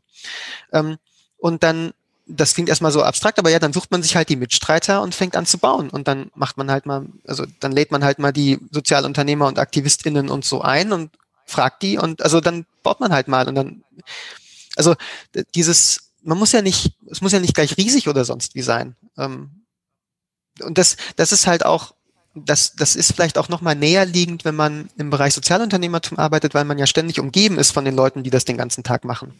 Also ähm, das ist so, also ich komme mir fast, also wenn wir das nicht getan hätten, hätte ich fast ein bisschen Sorge, dass wir halt ausgelacht werden auf unserem Fellow-Treffen. Weil da sind ja dann wieder 50 Leute, die den ganzen Tag damit verbringen, Sachen zu gründen, wenn ihnen irgendwas in der Welt nicht passt. Und wenn man sich dann beschwert, ja, die Alten, die machen nicht und so, ja, dann gucken die einen nur so an, ja, dann pff, Klappe halten, machen, ja. Also. so gut. Und auch gerade diesen Punkt, am Anfang musst du ja noch gar nicht alles sehen, sondern erstmal die ersten Schritte machen und erst beim Machen lernt man ja ganz viele Sachen. Und dann kann man es immer wieder anpassen und gucken, in welche Richtung man geht. Ja, so ein Hin und Her halt. Also ich, ich würde jetzt auch sagen, nicht, also gerade auf systemischer Ebene, da ist schon die Gefahr, dass man, ähm, dass man in die falsche Kerbe haut oder dass man sogar Schaden anrichtet und so. Also, also schon ab und zu mal auch so ein Buch lesen oder mal mit jemand anderem reden und mal aufmalen und so. Aber das reicht halt nicht, weil das steckt, also es ist sogar Teil der, das, das folgt direkt aus der Komplexität der Systeme. Also du kannst es halt nicht alles vorhersagen. Du kannst nicht, wie, du kannst diese Systeme nicht wie so eine Armbanduhr auseinandernehmen, einmal verstehen, wo welcher Hebel umgelegt werden muss und dann kausal alles durchberechnen. Also so läuft das halt nicht. Das heißt, du hast eh keine andere Wahl. Ich will nur sagen, ähm, auch in die andere Richtung nicht übertreiben. Also dieses, dieses kurz reflektieren und andere Perspektive reinholen hat schon auch noch einen Wert. Ja definitiv. Und du hast gerade dieses, vorhin auch schon vielleicht mal dieses Thema ungewollte Wirkung. Lass uns da mal kurz drauf eingehen. Weil es ist, glaube ich, was, was man schnell ignorieren kann. Zu sagen, hey, man hat die besten Absichten und man probiert das System zu verstehen und dann macht man einfach mal. Und nicht nur, dass auf einmal was anderes passiert, was man nicht denkt, sondern auf einmal passiert was und was dann negative Konsequenzen hat. Ähm, äh, ja, haben wir ganz oft. Also ähm, und da, also da kann man auch, vieles kann man auch nicht absehen. Also man kann da halt nur Risikominimierung betreiben letzten Endes, aber die sollte man dann auch betreiben. Also zum Beispiel, ähm, immer wenn der systemische Wandel darin besteht, dass man irgendeinen neuen Anreiz irgendwo schafft, dann muss man einfach, dann gibt es so eine Art Anreiz-TÜV. Ja, da muss man einfach einmal durch, weil das wird halt das Verhalten der Akteure im System verändern. Also muss man mal kurz gucken, ob dann nicht irgendwer auf einmal anfängt, Blödsinn zu machen. Also so dieses, dieses berühmte Beispiel mit dem, ne, irgend, ich weiß mal nicht mehr, irgendwer hat, ähm, hatte eine Rattenplage und dann gab es auf einmal Geld für jeden eingereichten Rattenschwanz. Ja, dann fangen die Leute an, Ratten zu züchten. Herzlichen Glückwunsch. Ne? Das ist nicht, also ähm, sowas kann man aber, sowas kann man vielleicht tatsächlich noch vorhersehen, weil es irgendwie so ein klarer Anreiz ist und Leute, die darauf reagieren, fangen dann halt an, das zu züchten, so, das ist irgendwie klar.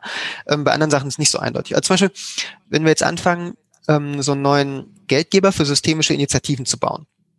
Ähm, man kann da jetzt, man könnte zum Beispiel jetzt hingehen und sagen, wir gehen einfach alle Geldgeber so durch, die wir so kennen, vielleicht überzeugen wir so ein paar davon und dann fangen wir an, nach unseren Kriterien halt ne, die Grants, Grants dazu vergeben. Ähm, wahrscheinlich äh, wäre das nicht gut genug, äh, weil wir dann zum Beispiel das Thema ähm, so gelebte Erfahrungen, äh, Diversität, Equity nicht richtig eingebaut hätten. Also wir müssten zum Beispiel, wir wollen das zum Beispiel eher so machen, dass die AktivistInnen und SozialunternehmerInnen selbst entscheiden, an wen das Geld geht. Weil dann haben wir nicht nur mehr Geld für systemische Initiativen, sondern dann haben wir auch Macht umverteilt. Das ist schon mal ein bisschen besser. Jetzt kann man das aber immer noch blöd machen, indem also so man, man hangelt sich halt so vor, ja, und man das wird am Ende immer noch nicht die die eierlegende Wollmilchsau oder so sein, aber man kann zumindest durch so ein bisschen Reflexion, was könnten wir falsch machen, was für Konsequenzen hätte das fürs Ökosystem, welche Botschaften würde das senden, die wir nicht wollen und so, ähm, kann man es ein bisschen eindämmen und dafür kann man einfach mit vielen Leuten reden. Also ähm, ne, wenn, also als ich dann so angefangen habe, so in meiner, in meiner Rage, so hier, es bewegt sich nichts, dann bauen wir es halt jetzt selber, dann hatte ich halt schon irgendwie noch so, ne, so diese ersten Ideen sind dann halt so ein bisschen plump und da würde man wahrscheinlich tatsächlich Schaden noch mit anrichten, aber dann redet man halt mal mit 100 Leuten und die treiben einem das dann schon aus. Also zumindest so die offensichtlichsten Probleme. Ähm, und dann muss man halt beim Bauen immer noch weiter vorsichtig sein, dass man weiterhin auch die, die Kritiker einlädt äh, und immer also nah genug an sich hat, um immer zu merken, wenn es schief läuft und so. Ne? Hm. Uli, wenn wir uns jetzt so langsam dem Ende neigen, noch mal ein Thema, ich glaube, ein ganz großer von deiner persönlichen Arbeit ist ja, wie du gesagt hast, erstmal diese analysieren, Strategien finden, aber auch, ich sag mal, Werkzeuge zu schaffen und dieses Tools, aber gerade Frameworks. Sprich mal ein bisschen über Frameworks. Was verstehst du darunter? Und warum denkst du, und das verstehe ich mal, wo ist der große Mehrwert von ihnen? Ähm, ja, das, ach, vielleicht müssen wir da auch mal, gibt es ein schöneres deutsches Wort, was irgendwie, weil Framework, klingt irgendwie so fancy, ne? Das ist, aber das ist überhaupt, ich rede nichts von, ich rede nicht von Dingen, die fancy sind. Also ein Framework zum Beispiel in unserem Strategieprozess ist, dass wir da fünf Schritte haben. Was ist das Problem? Was sind die systemischen Ursachen? Welche dieser systemischen Ursachen möchtest du angehen? Wie kommt man da elegant hin? Und was ist dein konkreter Beitrag? So. Wow, ja, jetzt habe ich irgendwie fünf Begriffe genannt. Das ist ein Framework, aber das ist natürlich kein Hexenwerk oder so. Ja, das ist einfach, das ist eine kleine Gliederungshilfe für einen Strategieprozess. So Halleluja. Ja. Dann für jeden dieser Schritte in diesem Prozess haben wir natürlich wieder so kleine Übungen. Also zum Beispiel, ähm, wenn es darum geht, die systemischen Ursachen zu identifizieren, dann, also ja, dann, dann gibt's ja halt so, dann, dann muss man das mal ein bisschen aufmalen. Und für das Aufmalen gibt's halt so Übungen und diese Übungen sind natürlich wieder Frameworks, aber die Übungen sind im Grunde mal ein Kreis, gib jedem Akteur so einen Punkt und mach Pfeile zwischen den Punkten. So, ja, super. Also, also wir reden hier wirklich über total banale Dinge, aber der Wert liegt einfach darin, ähm, dass man, also, also äh, im Globalizer, dieses, dieses Strategieprogramm wenn, das geht insgesamt über 14 Wochen und nach sieben Wochen haben wir sehr konsistent eine sauber formulierte, ein sauber formuliertes systemisches Ziel, das total klar ist, was also wo man jetzt dran arbeiten kann, so ja, mit einer Idee, wie man das vermutlich ein bisschen eleganter machen kann als so die erste Idee, die einem durch den Kopf kommt. Und das geht deshalb, weil wir uns an einem an diesem Prozess entlanghangeln und die Übungen verwenden, mit denen wir Erfahrung haben, die wir schnell machen können, wo wir wissen, wo die Probleme liegen und die wir vermeiden können und so. Also es ist einfach eine Möglichkeit, ähm, verlässlicher diese Dinge zu tun, die man aber auch ohne diese Frameworks tun könnte. Also mit gesundem Menschenverstand kriegt man das auch so alles hin, aber so geht's halt ein bisschen schneller mit ein paar weniger Fehlern.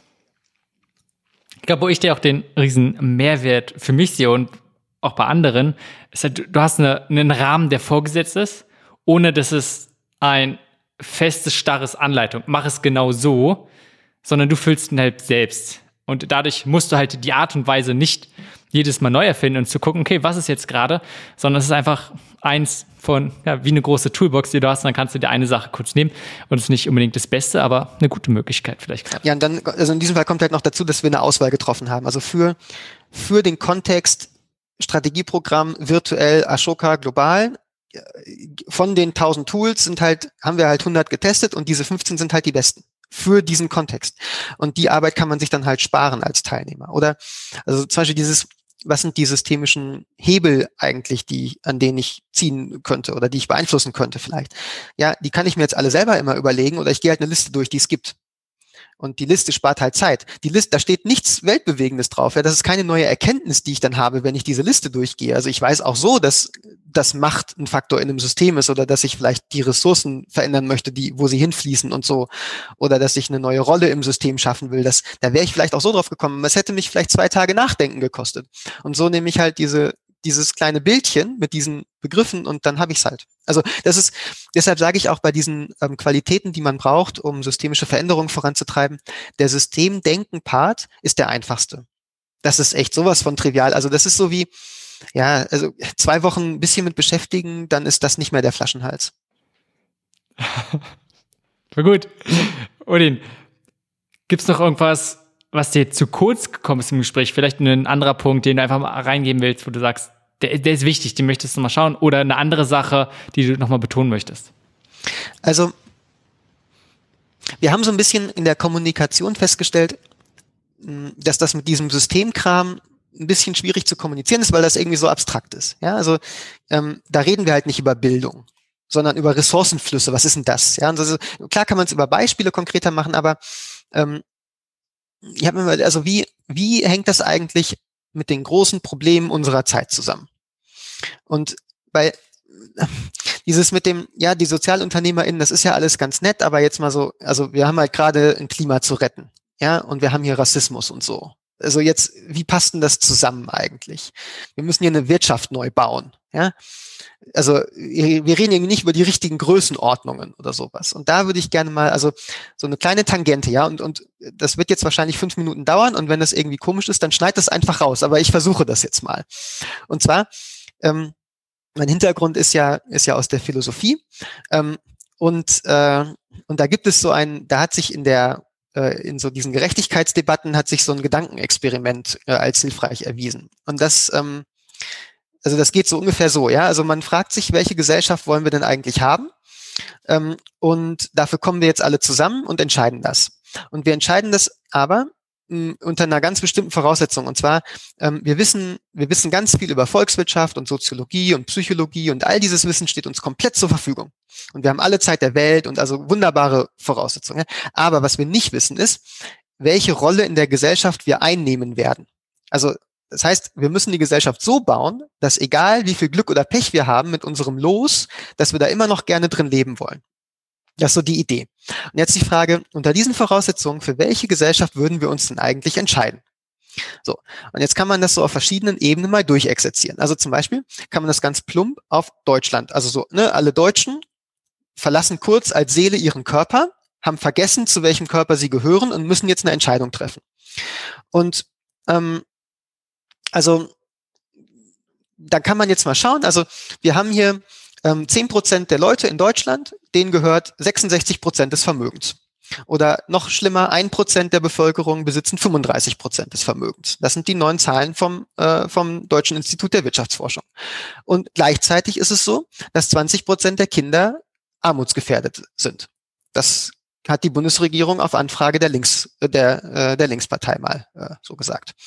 Ähm, und jetzt, ähm, jetzt meine Frage an diese Top 10 Prozent, wenn die jetzt als Seele ihren Körper verlassen haben, ja, wollt ihr, also würdet ihr euch in dieser Situation wirklich für diese Gesellschaft entscheiden, wo die Chance 20 Prozent ist, dass ihr als Kind armutsgefährdet seid?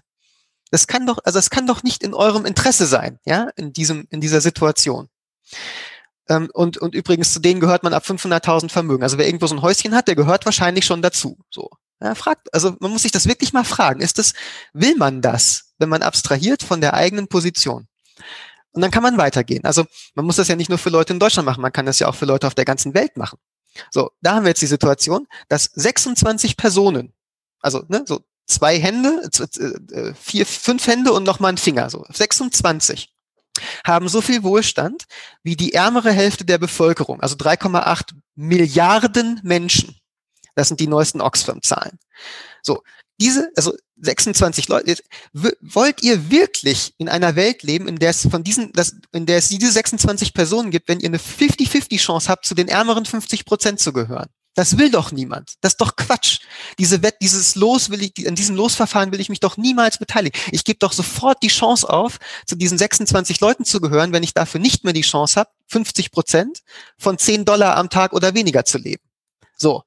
Äh, äh, nicht, nicht ganz, äh, die Armutsquote ist ein bisschen niedriger, aber ähm, ja, das, äh, nee, es stimmt überhaupt nicht. Zwei Drittel leben von 10 Dollar am Tag oder weniger. Ist mir noch viel wichtiger, dass es denen besser geht als den Milliarden und so, ne, und so. Äh, und dann kann man das noch weiter drehen. Dann kann ich irgendwann fragen, ja, wenn alle, wenn alle Wesen mit einem Bewusstsein an diesem Prozess teilnehmen, dann habe ich auf einmal die ganzen, die ganzen Hühner und Schweine und so auch noch mit dabei, ne? So.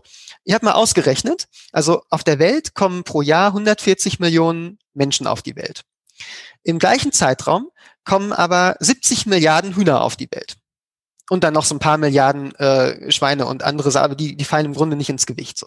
Das heißt, es ist 500 Mal mehr wahrscheinlich, also wahrscheinlicher, dass ich, dass ich als Hühnchen geboren werde als als Mensch. So, in dieser Lotterie bin ich da wirklich für Massentierhaltung. Also, wenn meine Chance 500 Mal so groß ist, als Tier in der Massentierhaltung geboren zu werden, als als Mensch. Naja, also, ne, so. Das, und das zeigt uns einfach, wie absurd ungerecht unsere Gesellschaften gerade sind. So. Und jetzt, jetzt ist die Frage, wie kommen wir da weg?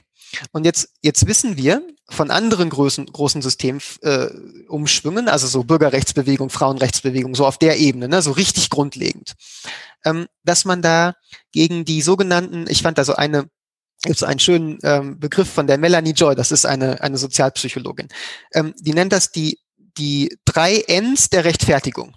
Und die drei Ns lauten, das ist doch ganz natürlich, das ist doch normal und das ist doch notwendig. Also, in Bezug auf äh, die, äh, die Bürgerrechtsbewegung? Naja, natürlich, natürlich sind weiße Menschen also überlegen den Schwarzen. Ist doch ganz klar. Ja, das ist Teil des Narrativs. Es ist auch völlig normal, weil alle haben Sklaven. Muss man sich doch nur umgucken. Also ich bin doch hier nicht der Einzige und so, ne? Und es ist ja auch irgendwie nötig, weil wenn wir die nicht hätten, dann wird ja unsere Wirtschaft zusammenbrechen. So, jetzt, heute wissen wir natürlich, das ist alles Quatsch, aber das sind halt die, das sind die Rechtfertigungen, die ins Spiel gebracht werden, um ungerechte gesellschaftliche Strukturen äh, halt äh, zu beschützen. So. Und da müssen wir also ran. Das heißt, wie, wie kann man das, wie kann man in Frage stellen, dass etwas natürlich, normal und notwendig ist? Und da, glaube ich, kommen die Sozialunternehmer ins Spiel. Und also jetzt ganz konkret, ja, ähm, wenn ich mir ähm, so ein so ein Joseph Nkandu, der hat, das ist so ein Sozialunternehmer ähm, aus Uganda, der hat eine Organisation gegründet, die heißt NuCafé. Und NuCafé sorgt dafür, dass die Kaffeebauern an der gesamten Wertschöpfungskette des Kaffees mitverdienen. Also statt den Kaffee zu verkaufen, nachdem sie ihn geerntet haben, die Bohnen in Rohform, ähm, und dann verdienen die ganzen Veredler und die Chibos dieser Welt daran, behalten die, bleibt der Kaffee in deren Besitz und die bezahlen dann die Veredler dafür, diesen Kaffee zu so, das heißt, die, die verdienen einfach an jedem von Kaffee viel, viel mehr, als sie das sonst täten. Dieses Modell, also da machen mittlerweile irgendwie 80 Prozent der Kaffeefarmer in Uganda mit. Und das hat deren Einkünfte, ich weiß nicht mehr die genauen Zahlen, aber ich glaube mindestens verdoppelt. So, das heißt, der hat mal eben die kompletten Machtverhältnisse einer Kaffeewertschöpfungskette auf einem ganzen Land auf den Kopf gestellt. Und das zeigt, dass es nicht notwendig ist, dass wir diese Menschen ausbeuten. Es geht anders und die Welt geht nicht unter. Ja? Äh, oder so ein, so ein John Christensen, den haben wir gerade ausgewählt für seine Arbeit mit dem Text Justice Network. Das ist jemand aus, den, aus England. Und ähm, die die machen einfach lauter Recherchen dazu, wie zum Beispiel wir als westliche Länder dazu beitragen, dass Gelder aus Entwicklungsländern abgezogen werden. Über ganz üble Finanz- oder das, die ganze Steuerhinterziehung in unseren Ländern und so weiter. Und der macht es transparent, der zeigt, wie das in anderen Ländern anders funktioniert, der macht Vorschläge, was man noch, also der, der hat die ganzen, äh, der hat zum Beispiel die ähm, die äh, so Steuerprüfer without borders so mit ins Leben. Also äh, und das zeigt einfach wiederum ja, es ist nicht es ist nicht normal, es ist nicht notwendig, dass wir das so machen. Es gibt die Alternativen und so. Und das ist so, ähm, ich glaube, auf der Ebene sehen wir die Macht von Sozialunternehmern noch nicht. Dieses, wie sie, klar sind die Sachen oft klein, ja, also ähm, diese Sachen sind alle kleiner als Google und Facebook. Aber sie, sie greifen zum Teil direkt diese drei Ends an, mit denen wir diese extrem ungerechten Gesellschaftsstrukturen aufrechterhalten. Und da, glaube ich, schließt sich der Kreis. Also das ist der Grund, warum warum selbst so relativ kleine Unternehmungen so eine gesamtgesellschaftliche Bedeutung haben können, weil, weil sie das, das Glaubensgerüst ins Wanken bringen, ähm, dass solche Systeme brauchen, um sich zu legitimieren, auch wenn sie unglaublich ungerecht sind. Und, und wir lernen einfach von diesen Beispielen, dass es auch anders geht. Ja, so Sozialunternehmer, die Leute, die zeigen, dass es anders geht. Und das, das könnten wir noch viel mehr in den Mittelpunkt stellen. Danke, dass du es eingebracht hast nochmal, Odin. Äh, also, ich finde es gut. Auch gerade nochmal dieses, okay, was, was fangen wir damit an? Und einfach auch für mich diese Bedeutung von, aus was ganz Kleinem kann eine ganz große Wirkung haben und wie wichtig es auch einfach manchmal ist zu sagen, hey, wir zeigen, dass es anders geht und dadurch, dass das das Selbstbild verändert. Zum Schluss äh, eine große Frage natürlich für mich. Ich vorstellen, wenn man es so hört und sagt, okay, hört sich, hört sich ganz nett an, was Ashoka macht, muss man sozusagen. Ich möchte auf jeden Fall mitmachen. Nochmal, ihr habt sicherlich verschiedene Angebote und die sind je nachdem, wo man ist, also je nachdem, gerade international natürlich nochmal unterschiedlich, aber wenn wir jetzt mal jetzt Ashoka Deutschland sehen, was ist, wenn man irgendwie an einem eurer Programme teilnehmen möchte? Was ist die beste Anlaufstelle? Beziehungsweise für wen ist es? Für wen bietet ihr was an? Und wie kann man mitmachen? Hm.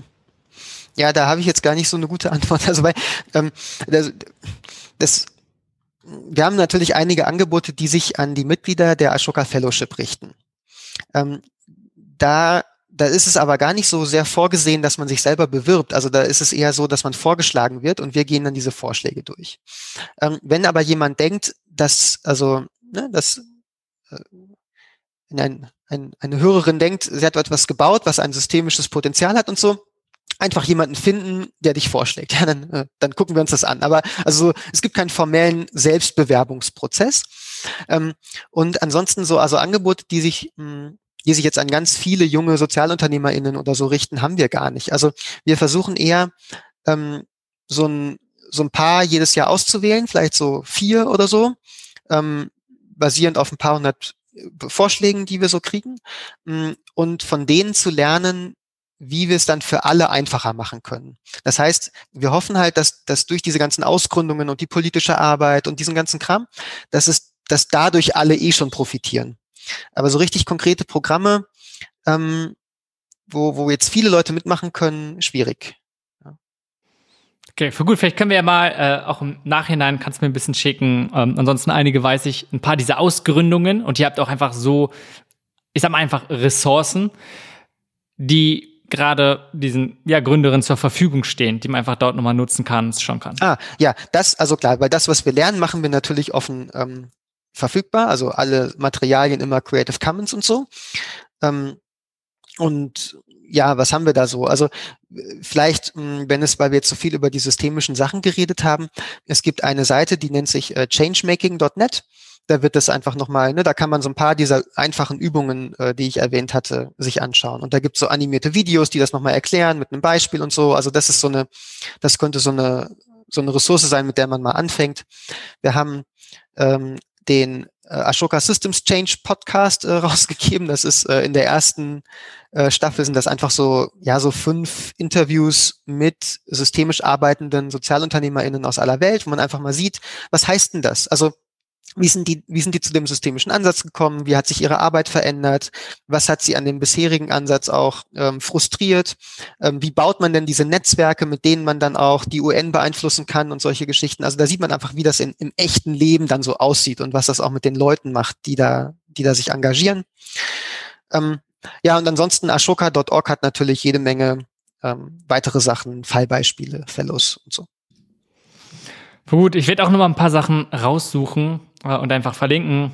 Ansonsten habe ich zum Beispiel gerade gesehen, Ashoka Podcast, zweite Staffel, ist gerade die erste Folge online gegangen.